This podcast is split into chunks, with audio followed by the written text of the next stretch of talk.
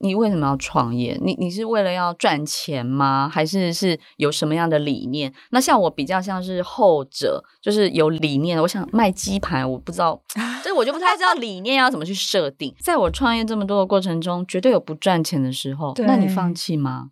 其实你眼睛永远看不到明天在哪里。如果只为了钱，这个创业很难走长久的。那支持你的一个理念是，就是我觉得这个东西我做的很好，嗯，我觉得继续做下去，我仍然可以做的这么好，而且我喜欢，也就是这个是绝对我热爱的事业，没有其他可以取代它的东西。是，是，是。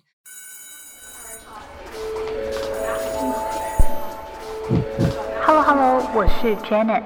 你的人生还没有下课，因为我将在这里跟还没有下课那些学校没教的事，那些学校没教的事。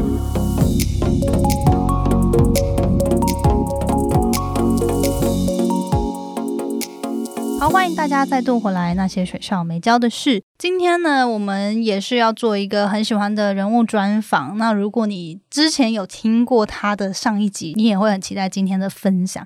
我们要再度访问海外留学顾问 Sophie，他的创业历程。如果大家有听上一集的话呢，我跟他请教的很多是关于诶，去解密一下，身为一个留学顾问呢，他们在做的事情，还有这个直来的一些生态，然后一些秘辛啊等等。那今天我觉得想要讲的是比较偏，因为 Sophie 在这个领域呢，已经创业十三年了，从零九年一直到现在嘛。那我很好奇，他现在他是创业家，他同时是一位。妈妈，然后也是妻子，然后有三个小孩，然后他又 要掌管是空间，然后又有什么自己的兴趣，又创了什么合唱团，听起来就觉得哇塞！就是我很好奇他到底每一天生活怎么过的，然后这这一路创业的过程中呢，经历了哪些事情？这样，所以大家如果感兴趣，可以回去收听上一集，我们去讲呃留学顾问的部分。那今天呢，我们就来请 Sophie 分享一下她的创业历程。那我们欢迎 Sophie。Hello，大家好，我是 Sophie。又跟大家见面，好，那 Sophie 还是请你跟大家简短的自我介绍一下。对，因为上次我自我介绍只有一个角色，但实际上我身份还蛮多的。嗯，除了留学代办公司的负责人、留学顾问，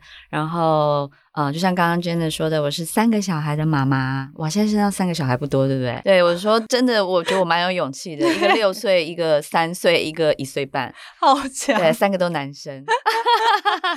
对，你是家中女王，对，女王，女王。然后公司在楼上还有经营一个场地出租，就是如果说你有想要在一个场地开课、开会议，或者是想要跳舞、练舞这种，那我们有一个光谱学堂，这个也是我在经营的，是。甚至像现在我们录音的这一个地方，也是就是一个空间。那另外，因为我自己本身很喜欢唱歌，就是呃合唱团。那我有参加合唱团，所以我就一直觉得小朋友的合唱是很可爱的一件事。所以我也成立了一个光谱儿童合唱团，明年将近迈入快第三年了。哇，好酷哦！好，那你现在从事的职癌，大家可以去收听上一集。那想要回归到，就是说，哎，那你当初为什么自己会有想要创业的念头？因为你也是出国留学，然后去念了国际教育对硕士。对，上一集有讲过嘛？我选国际教育，其实就是我想选全台湾没人申请的科系。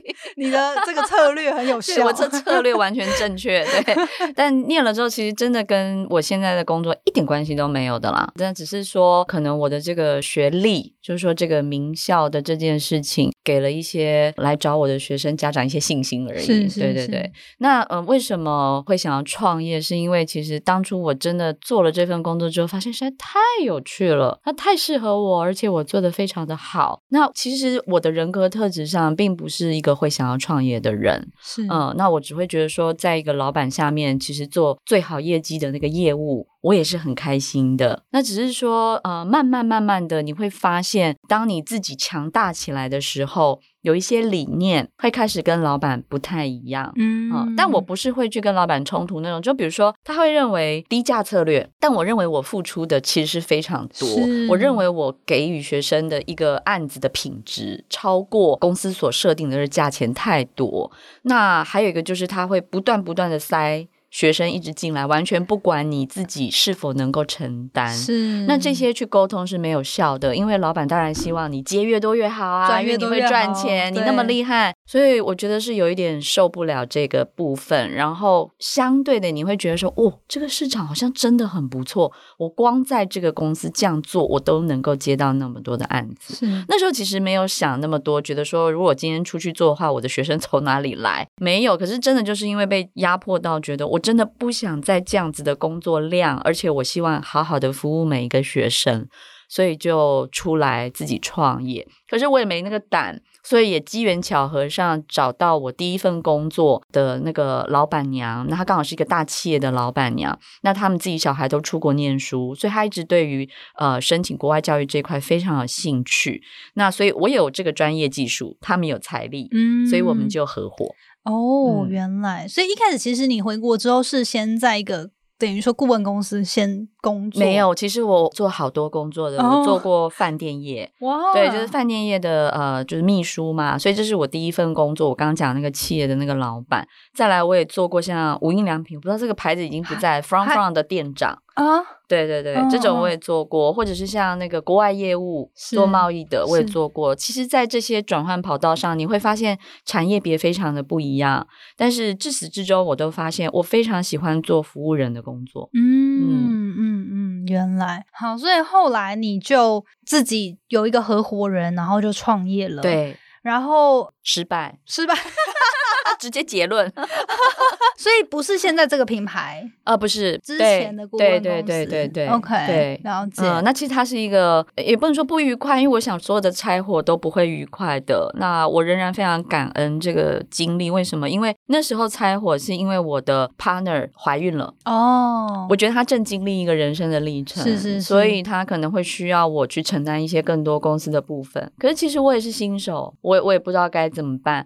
还有一个就是在创业过程中，大家彼此对一些理念的想法不太一样。我其实当初坚持我要出一样的资金，嗯那人家是大企业，底多雄厚，所以我们在光装潢办公室这件事情的想法就不一样。他们认为今天走进来的客户都要缴很多的钱，所以我们要把门面装潢的很好。可能一张桌子他们愿意用三万块 去买，可是对我们来说，我们就会觉得说不用吧，能谈就好，那能看就好，可能我们省点钱。对，了八千对块或六千，可是光这么小的事情，哇，对，我们就要去想，那或者是说，今天学生在申请学校的话，如果他英文很不好，可不可以写中文？那对于他们其实从小就在国外生活的这些 A B C 来说，会觉得啊，你出国念书连英文都写不出来，你为什么会觉得？哦，对我也可以理解，我觉得这是对学生的要求。可是真的有些学生程度很低，那我不可能不收他。是，所以我觉得这个就是客户设定也不太一样。对，所以渐渐渐渐的，我觉得就是直接他们也认知，我觉得大企业就是这样，他们很明确就会觉得说，嗯，合作不下去，赶快咔，我们大家止血，对彼此都好。可是因为那个是我的前老板，那是我跟他合作的是他的女儿，我非常感恩他，他是我这辈子的贵人，就是他把我所有资金全部完全的还给我，在家嘛。他说你自己去创业，哇，我支持你我们是拆伙的哦，是，对，但是就是他说我支持你，但是他是要我退股的意思，所以他原来的公司还在，哦，他们还在自己经营，等于是要我退出。哦，所以我还记得那个当下，是我走进一个会议室，里面围满了大概七八个人，他们所有的家族在那边，然后要跟我来谈判这件事情。然后所以后来是那个老板娘出来就讲这句话，就说你就退吧，然后我们会继续做，但是就是我再加一点钱，你自己去开。是对，但是那些钱其实真的很少的。我不是说他加的钱很少，而是我手上所拥有的资金，我说真的大概只有八十万。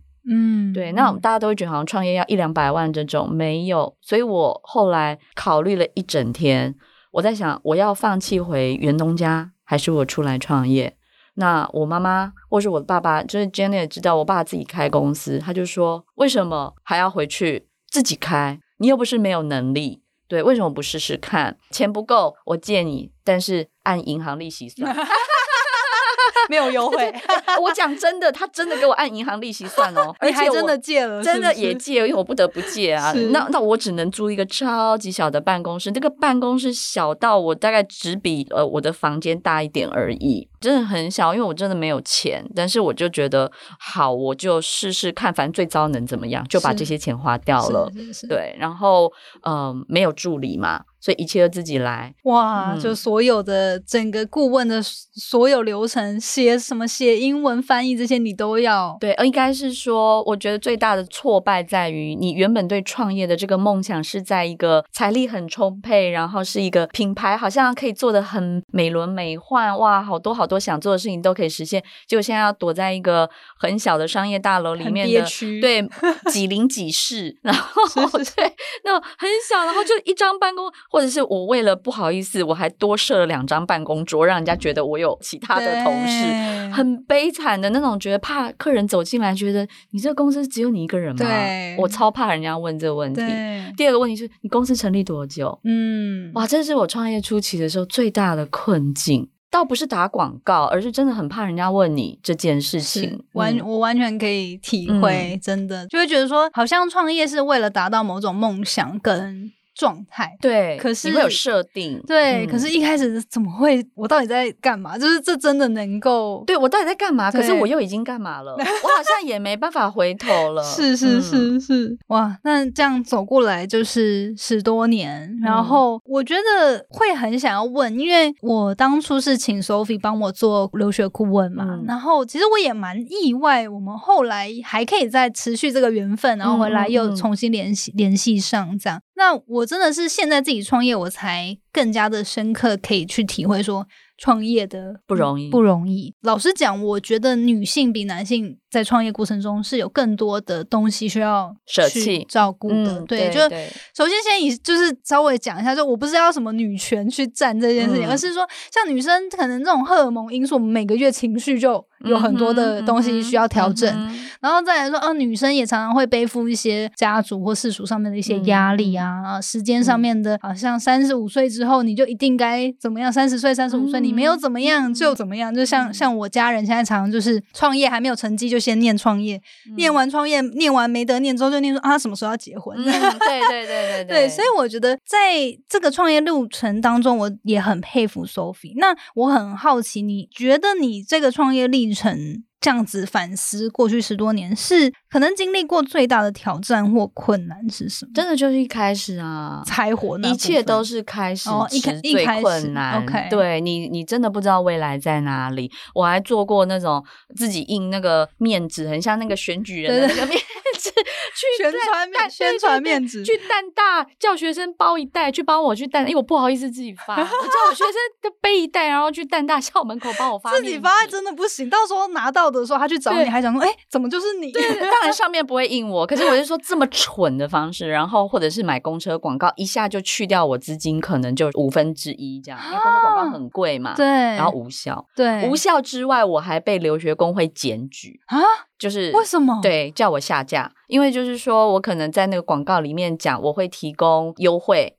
哦啊、这个是被其他同业抗议，可是明明我不在留学工会里，他就是欺负我小嘛，好至今我还不想加入哦。对对对，他就是这样。所以哇，你那时候还没收入，打广告没效，然后甚至被客户对客户不知道从哪里来被检举，所以一切。然后礼拜六、礼拜天客户可能比较多的时候，我还要叫我妈妈来假装我的助理。这还假的？因为你看，如果我打电话进来，我自己接电话是不是很逊？我必须要有一个助理先帮我接电话 你妈好好，还愿意帮你去做这件事。对，或者是我妹，因为我没钱请助理啊。。对所以只能先从家人说，你现在当我下助理啦，不然好奇怪啊，就是好像什么都是我自己。对对对对那那时候真的好困难的，但是很我觉得很好的是，因为前几年工作的累积，所以一开始都有一些旧的学生介绍他们的朋友、对同学给我，所以我们先从旧客户开始做起。那我前期的新客户比较多是那种奇怪问题在别家无法得到解决，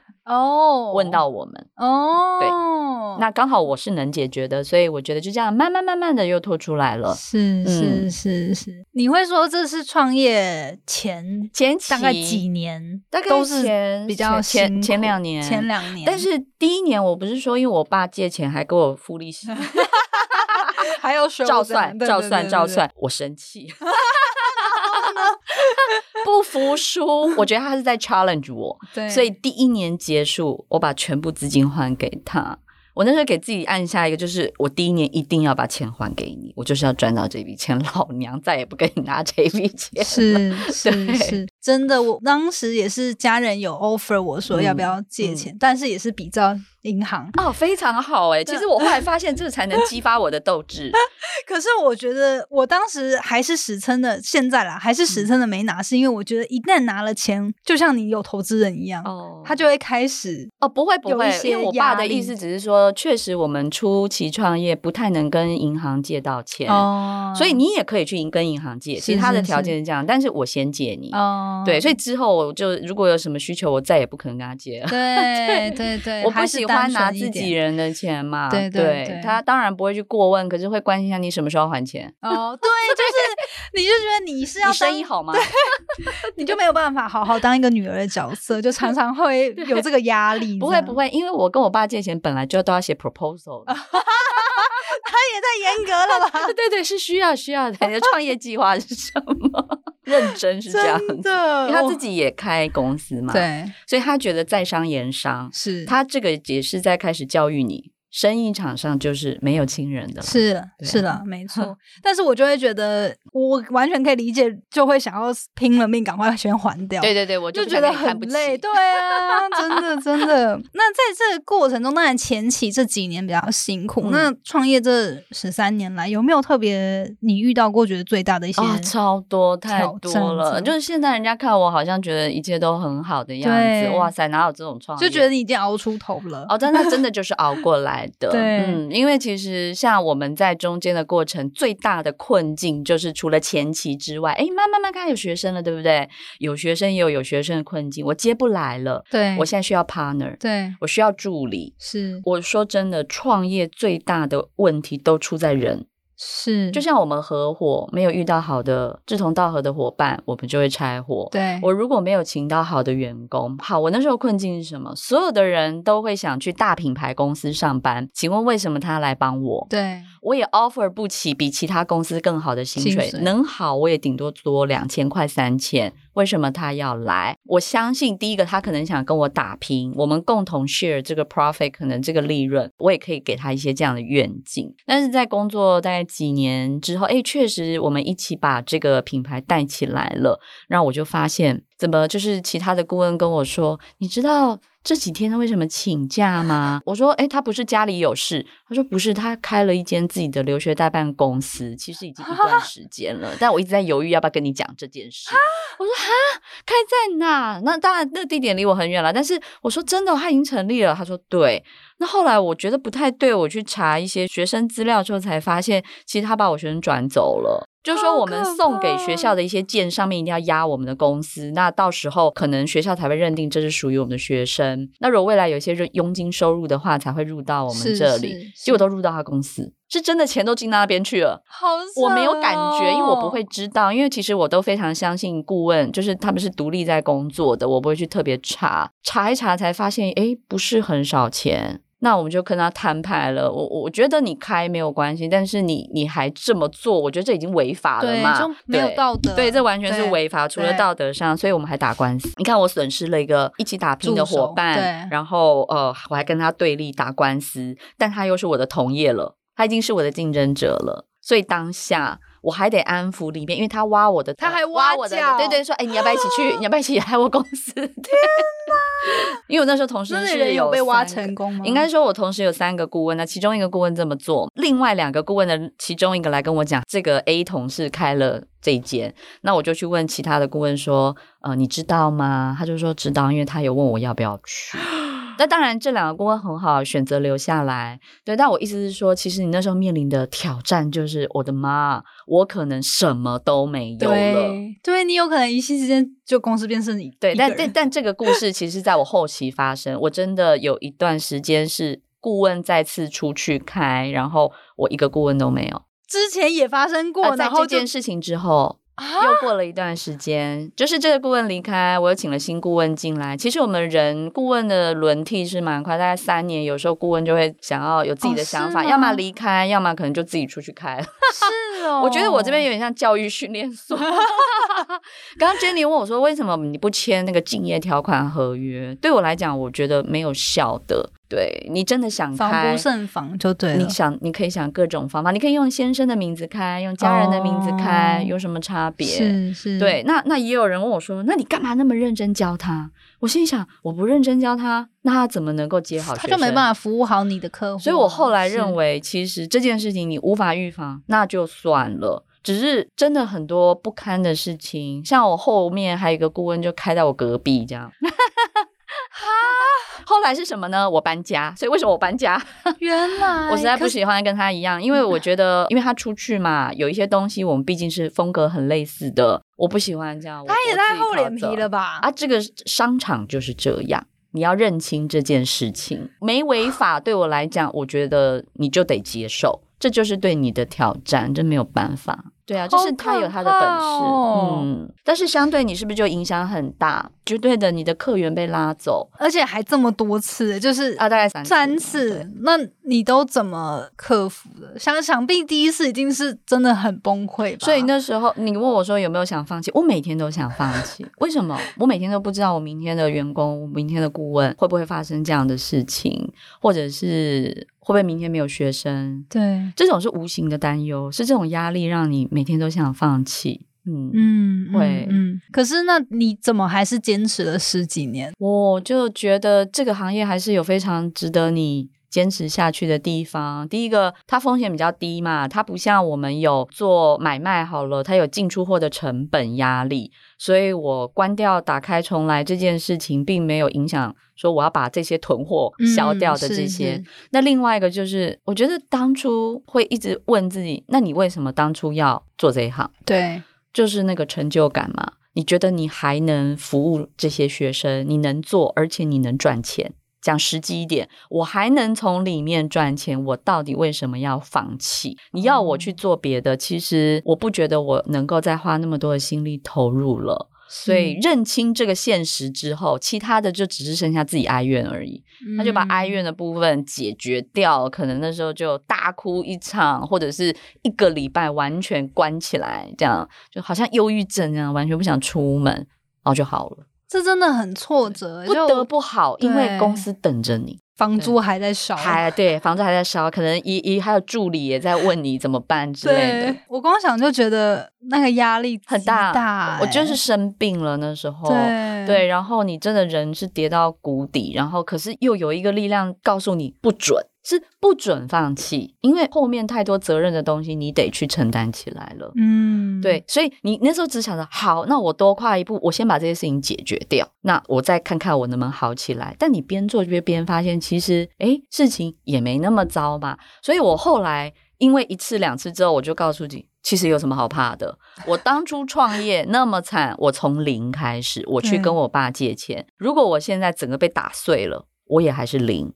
所以我觉得随时有那个归零的勇气，你就什么都不怕。我可以接受我现在什么都没有，因为技术在我身上。嗯，我不是投资者，我其实是技术者，所以你现在归零，我现在随便一个咖啡厅，我也可以跟学生谈，我也可以收钱，是我不怕啊，是对啊，我反而可以不要承担这些房租，我要去人员的压力，所以我现在已经看开这些比较人员的坦然，对，所以我觉得这个是要自己慢慢去调试。那这个可能等一下我们可以谈到给一些想要创业的人的一些建建议议。对对对，这个其实是一个降低风险的方式，就是是自己是否为技术者。但是你刚刚讲的这个心态，随时有归零的勇气，对我觉得是一个金句。因为我觉得很多时候，当我们在一个领域投入了很多时间精力，然后好像也建立了某样的状态之后，嗯真的它就是一个舒适圈。对，然后，但是我觉得身为一个创业者，真的就像你说的，你你很难预测嗯会发生什么事。对，不可能预测不了。嗯，。对，然后除了我觉得重新归零的勇气之外，你就是想成人生重新洗牌吧。也许因为这样，你本来就该去检讨一些你不愿意面对的事情，可能公司的结构、公司的一些制度本来就该调整。哦，嗯，也许其实是在提醒你这件事情。是，对好正向、哦，是的，是的，所以确实从一件一件那样事情累积下来，我虽然没有跟顾问签竞业条款，但是我会签一些工作守则，是比如说你更加去审视他所经手的 case。而不是真的那么的相信说哦，我我全然信任你啊，这个金钱当然不是，所以你也学到教训，对，所以你继续延续了你这个创业的生命，我觉得这样是很好的。是嗯是是是，所以其实你会觉得每一次的这种大困境挑战，就真的是熬过去之后，反而让你的事业更坚强。对对，这重点就在你怎么熬过去。对，有没有熬过去有？有有没有熬过去？我我我觉得都不是在最不赚钱的时候熬不过去。是吗？嗯，不赚钱又怎么样？你再跟银行借钱再熬也是很简单的事情，都不是资金的问题。对，反而就是心态上自己过不过得去。对，觉得我干嘛还要这样坚持？我那么辛苦为了什么？我也是可以做别的，对是吗？对对，对啊，嗯，嗯，所以为什么创业要理念？是，如果你觉得不赚钱，我不做了，其实你就熬不过去了。对，因为创业这个这么久的过程，绝对有不赚钱的时候啊。有太多工作嗯机会可以给你赚很多钱。对，所以其实，在创业前五年的时候，我不好意思跟人家讲我在创业的，我讲不出来，因为我得给自己一个 title 叫做，比如说总经理好对了，我笑死人了，我总经理下面没有半个人。我没有员工，哈哈，我觉得好丢脸。可是我名片又得这么硬，对对对，然后我自己心态就觉得啊，天啊，好，我不好意思讲，所以我我至今都没有拿名片出来给别人的习惯，哇，对，这个真的不好意思，真的真的真不好意思。我觉得 完全可以感同身受。有时候就是我觉得也不见得，有时候是 title，有时候是可能公司实际上的发展啊，或者是哦跟可能其他同行的等等状态什么，就是要比较，真的有太多比不完了，就是哇，你公司规模几十个员工，哇，我才一个、两个、三个、四个、五个这种的。是，但我后来想想，又怎么样？开心赚钱就好啦。是是对啊，能赚钱比较厉害，不是？对对对，好，那所以我也会蛮好奇，因为像刚刚有讲到，Sophie 你现在同时就是本身是顾问，你又是创业家，又经营空间嘛，又有三个小孩，嗯也有老公，那嗯你自己都有没有刻意做些什么去调配自己的时间，或者是说怎么样去达到一个工作和生活啊、家庭之间的一个平衡？这样、嗯，这个是好多人都问我问题，他们都觉得我好像女超人一样，啊，怎么能够同时做这些角色？这不是我自己自我选择的，而是我就让它发生。应该说，我不想因为创业或者是某一件事情而阻挡了我现在想做的任何事情。尤其像生小孩这件事情，我特别觉得它是无法回头，因为我们的身体年龄是会老化，嗯所以它从来都不会是在我 to do list 上被删掉的。哦，所以我就让它自然的发生。那可能某一段时间，我觉得工作可能比较淡了，我就特别的努力它。那其他的角色是一样的，我的创业这东西，觉得诶，我可以来经营一点副业，因为主业这个部分刚好遇到疫情哦、比较没什么嗯事，那我就来做一个副业。是，所以我觉得创业是你的底，就是你现在做的本业绝对不能够放弃。你的人生也一样在行进，我从来不觉得它需要冲突。但是时间生活上一整天的生活，比如说今天我早上出门的时候，请问我的小孩怎么办？对我今天来录音，那我就要有后援团队啊。所以其实你问我当初为什么创业，我有一个很大的原因，我就是一个很废的人，就是我胸无大志，我真的很希望我每天可以闲闲，像那个包租婆一样在家里收钱，然后我就游山玩水。我相信这是大家的梦想，可是我知道，如果我投入在一个工作里面，那。我就只能是受薪阶级，对那我就是朝九晚五，我的时间是被切割，对，对那我的时间比对我来说，时间比金钱重要，对，所以我选择别人帮我赚钱，所以我经营自己的团队，信任他们，让他们在我无法的时候，他们也能赚钱。所以他们其实就是在帮助我的贵人。其实我的员工都是这样子。那我觉得这个东西很重要的是，他们让我多出了很多生活上的时间，那我可以安排。所以同样在我的生活上，我也需要一个团队，比如说我的爸爸妈妈、公公婆婆，嗯哦，然后他们是我现在出来工作的帮手。是，所以你就是随时要有别人，你不要永远想着，就像女性这件事情，很多人都会觉得什么都我自己来，对，小孩一定要我，对公司也要我，先生今天叫我干嘛干嘛，我也要去做什么什么。很抱歉，我觉得这东西我都要先当做我不能。嗯，我的备案人选是谁，我先设定好。那反正我今天不想或我不能的时候，你就找他就对了。是，嗯所以你有曾经也走过，因为我觉得像像我现在也是算艺人公司嘛。嗯，那我觉得有很多时候这个坎有点难过去，就是你知道你要有个团队，他才能够对更扩大一些影响力，或者是你嗯做的事情，或者是有一个备案来，就是你无法 handle 的时候，他帮你协助。对，可是同时间你会觉得哦，就是很多时候你好像自己做更快，当然 做的又更好，绝对。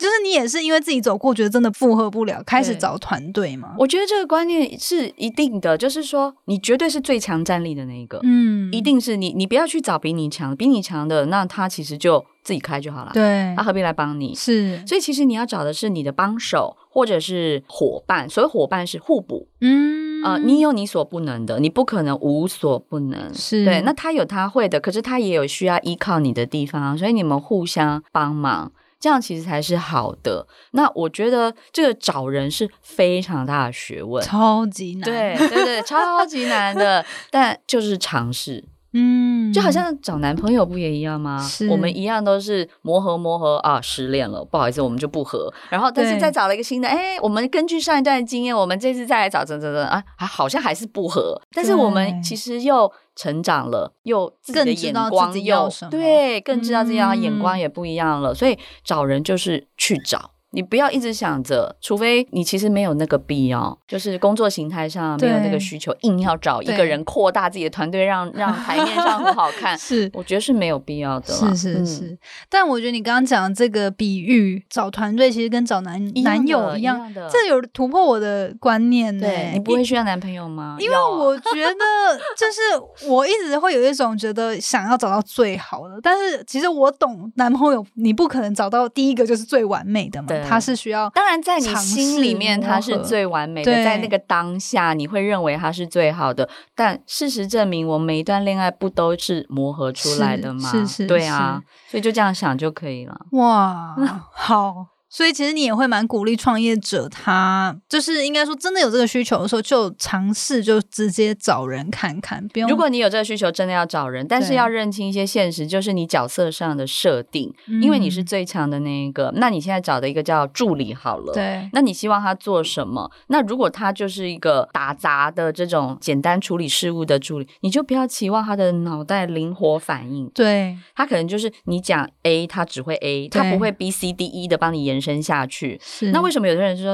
啊太笨了，我把它辞退？可是你没有搞清楚他的功能，其实他对你就这么多。对对，所以其实我觉得这个可以心态上自己去呃厘清一下，你到底需要他什么。对，就是因为创业者都会希望找到自己的复制人，但是其实不要复制人的，你复制人不更危险？他替代你吗？哦当然不是啊。所以其实应该是找更多的专才，在他的那领域可能是互补自己的。，对对对嗯对对，嗯嗯像像我的秘书就是那种，他真的非常忠诚，然后很乖，每天准时打卡上下班，这我绝对做不到，我永远做不到。对对对，或者是一些细项，他可以看得比我更仔细，但是你叫他接客户，怎么可能？哦，他更不喜欢跟学员聊天。对对，怎么会？是是，所以这很好啊，我们互补啊。嗯对，嗯好啊。那最后，因为其实我们上一集访谈有请 Sophie 回答过我们的常态性问题了。最后，其实我还蛮想要，就是像 Sophie 刚刚说，我觉得他在这个十多年的创业历程中，真的收获很多，嗯然后自己成长改变很多。那如果说要给未来也想要创业的人，会想要给他们什么建议？其实创业这件事情说简单很简单，我觉得台湾人好喜欢创业哦。超爱，可是失败率很高哎、哎，对呀、对，就是好像都没想清楚，就觉得要创业就好像也不是说没想清楚，他们好像就看到一个商机就很想创，真的。是。对，比如说冬天来开个火锅，夏天来开个手摇饮，每次都这样。就我就觉得没想清楚啊，你没有想好你的定位跟，可是看别人觉得很好赚啊，哦，对，就觉得得这是商机嘛。是是然后好像只要投个一百万嘛，那我手上也有这个钱，我为什么不做？是对，然后加个盟就好啦。对那我我觉得其实创业可能我很幸运能够走到这个年头，所以我跟大家分享一些心得。嗯，就是第一个，我觉得创业伙伴的筛选真的超重要，这是废话。所以我其实一开始就坚持独立创业，嗯是，对，因为这个东西在刚开始创业已经太多风险了。。对你多一个人的好处就是很多事情可以商量，另外一个它可以分担资金。但如果你资金其实是自己充足的，我不会认为你非要找一个人在心理上支持你嗯这样子，因为其实好像。马车一样，它的一个方向上，哦你比较好控制。对我先要冲，因为前期是冲刺，是冲刺的时候，其实有时候你会不顾一切，但是不顾一切，如果另外一个人是拉着你也还好。问题是他如果往不太一样的不同方向，你们就一直嗯吵架，对，然后你们光花时间在吵架，那这个公司就没在前进。真的，所以我会建议一开始先独立创业，那也许你要扩大的时候再找 partner 进来。哇，对所以如果你会觉得，假设资金也没有很充足的人，宁愿他去跟银行借，或是他就不要创业。哦，或者他就安分再去赚点为。什么？因为初期创业真的不是你想的那一些花费，很有可能会突如其来的有一些额外的东西。对，所以通常会建议比你所想的要再多准备。是那没有那个底气，比如说今天你今天想要买一个东西，可是你的钱已经大概消耗三分之二，你可能当下做的判断就不一样，我可能就不买。可是可能少买这个，你跟市场没办法竞争。对，对，所以我觉得还是要在你准备好的时候再创业，真的、嗯，真的不要觉得太好赚而创业了。其实人家都准备很久了。，对，嗯，而且有些时候，对于很多人来说，他是因为所有一切的元素刚好到位了，对不管是钱、他的资历，或者是哎，刚好就是这个时机，对。他一次爆发出来，对对对，当然这是很幸运的状态。嗯如果我们嗯给那种其实他很想翻转，比如我现在是寿星阶级，我真的很想创业，自己来做个小生意什么的。那另外一个就是我会建议，就是你为什么要创业？你你是为了要赚钱吗？还是是有什么样的理念？那像我比较像是后者，就是有理念。我想卖鸡排，我不知道，这我就不太知道理念要怎么去设定。但我要讲的就是说，如果是为了赚钱，我刚好跟 Jenny 讲，在我创业这么多的过程中，绝对有不赚钱的时候，那你放弃吗？其实你眼睛永远看不到明天在哪里。你怎么知道明年会有客人或突然之间怎么样？对，如果只为了钱，这个创业很难走长久的。那支持你的一个理念是，就是我觉得这个东西我做得很好，嗯我觉得继续做下去，我仍然可以做得这么好，而且我喜欢，也就是这个是绝对我热爱的事业，没有其他可以取代它的东西。是、嗯。是是，嗯，我觉得这也很重要，就是你你很明确就知道你可以把它做得很好，嗯，同时你又开始有很多的案例啊，学生的见证啊，然后你又看到，比如说像我我们在上一集也有谈到说，真的是有很多成功的。见证就是嗯学生的，不管是反馈，是然后影响到他们的人生。我觉得这除了是你把这件事情做好之外，也相相信带来很多的成就感。对，所以我觉得一定要做自己喜欢的事情，嗯而且嗯就是还要有一个，就是你创业的东西不要尽量离自己的本业。如果你现在是寿星阶级，不要太远，是对哦，就是你的可能是你的专业的一部分，对的一个延伸。嗯对，嗯比如说嗯假设我随便讲，你现在可能是一个银行业，对，然后可能很枯燥，你可能想要去创业，那你可以从你现有的人脉去想想看，哦、你可以去做什么样其他的行业去创，而不要突然就是去，就像我讲的，开一个五十栏这种的。对，就是他做一个。你完全没概念的。呃，当然我不是说这样不行，除非你就是你是五十岚的疯狂粉丝，我每天嗯喝，我已经完全了解喝透可是像有一阵子，我那时候租办公室的时候，有朋友就跟我说：“那你为什么不干脆把三楼做咖啡厅超多台湾人就是想开饮料店、咖啡厅？”，然后我就说：“可是我本身不喝咖啡，我根本不知道咖啡的味道。”所以咖啡厅就算看起来很简单，因为前一个业主说我把所有设备全部留给你，哦我说你撤，吧，因为我不熟悉这个东西，是我完全不知道它要怎么赚，它任何的 mega 我都不知道，我觉得这风险实在太大了。是对，所以我会建议尽量跟自己的本业有一些关联，然后你这样才可以利用原来的人脉去延伸，你降低你的风险。对对对所以像我为什么三楼做那个场租空间，就我自己也可以拿来开说明会。嗯对哦，就是嗯如果你们有活动，其实就办在那边，对对对，然后因为我哦有儿童合唱团，他们可以利用那边上课。哦那我又认识很多像你们这种个人可能会需要一个场地，对创作者，热，那我就可以说，哎，你可以来用。所以这是我生活中本来就有的一个资源。嗯，对嗯，对，我觉得这个很有道理。就像其实申请学校也是，我当初虽然不想再当工程师，可是我还是要先从我有的背景跟作品去延伸出一个，就是先慢慢去做一个你可以做好的事情嘛对，然后再校正成你真正热爱的事情。对对对，可是如果说你一下就要跳一个，虽然说你不喜欢现在的东西，但你跳一个完全八竿子打不着的东西，那其实你就完全没有发挥到你原本的优势。那个就比较像投资吧，可能你就投资在某个产业上，你是投资嗯者。可是所谓对我来讲，创业者是你自己可能拥有技术或是这个行业的专业知识，那你想要自己成立一个自己的公司，而不受限于其他人的想法。是对是是，所以回到最后，我们讲到给未来想创业的人，你说的就是第一个在合伙人上面去做一些思考。嗯，然后找团队其实跟找男友是蛮类似的一个概念，可以可以去这样子去思考。其实很多时候就是要相信他其实需要磨合啦。嗯那你刚刚最后，其实我还蛮想要多问，就是关于自己是技术者这一块，可以嗯多分享吗？嗯，自己是技术者这一块其实就比较安全。比如说，其实我一直都很想开那个美容院。然后真的假的？发廊，对我我一直很向往这个，可是我后来为什么从来都没有？是因为我不是设计师，自己没有这个没法艺的部分，对，对，因为因为如果今天就像设计师他自己跑了，他去开一间，我完全没办法接受。嗯，对，就像刚刚讲的，今天我的顾问跑了，可是我自己仍然可以接学生，我觉得这是非常好的。但是刚刚 Jenny 倒是有问到一个问题，我我觉得我们可以来聊一下，就是女性创业这件事情。嗯嗯女性创业其实跟男性创业上面，我没有去比男性创业，这因为每个人的创业历程不太一样。对对，但是女性创业的特质上，我们本身就不是大部分啦，或者是像我这种，我不是很强势的这种，嗯就是说你们一定要听我的。然后我们现在公司 SOP 咋咋咋咋咋这种，对我我从来都不是这个，我很早就认清，其实我在寻找所谓的员工上，他们其实叫做我的工作伙伴，嗯我们一直当做是一起努力的那个人。那我的角色是什么呢？我其实是解决他们问题的人。所有公司的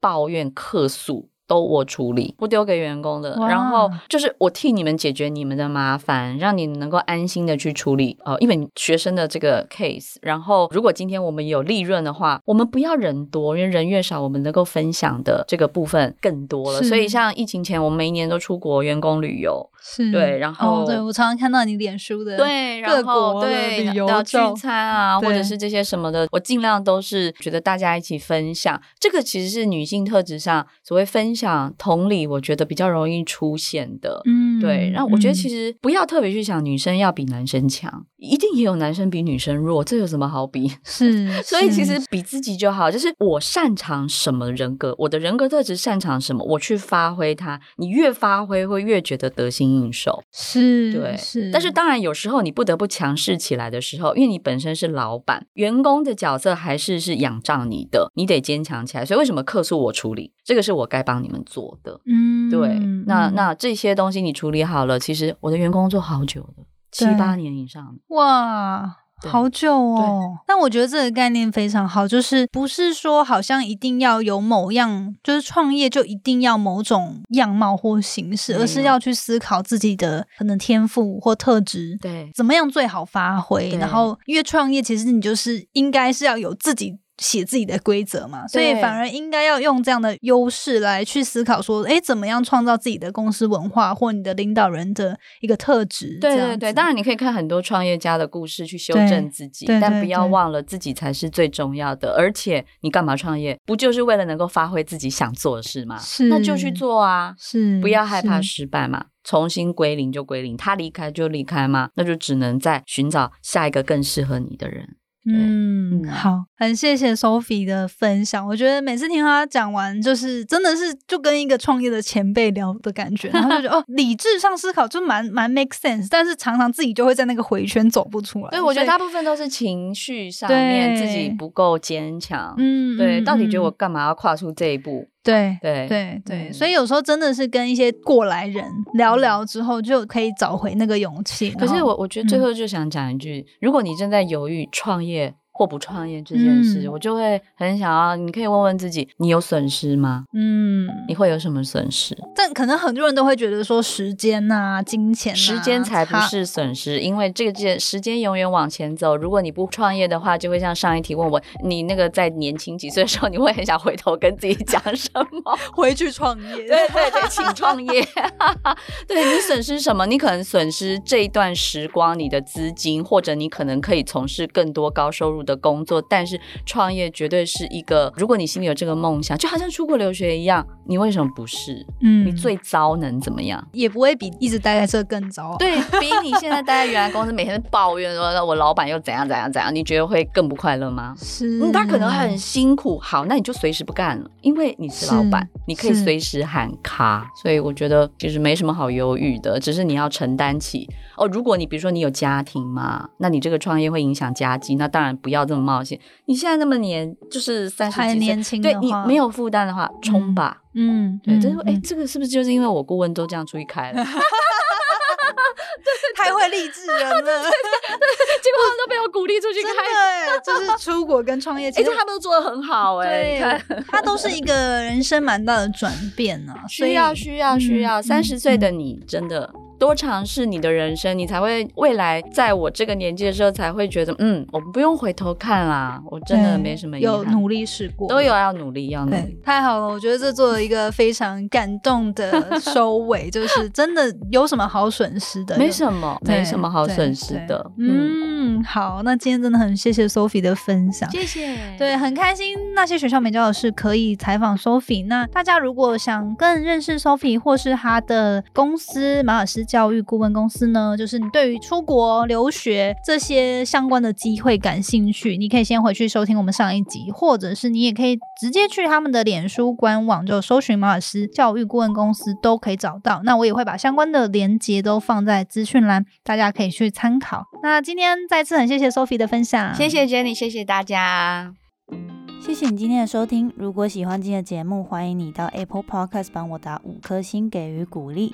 希望收到我更多的分享，你可以在 IG 上搜寻 Janet Lin，我的账号是底线 J A N E T 点 L I N 底线。想要消除 Monday Blue，也欢迎你订阅我每周一都会发送的 Power Mail 电子报。二零二一年，Jenna 也将在每个季度举办听众专属线下聚会，促进大家可以交流成长。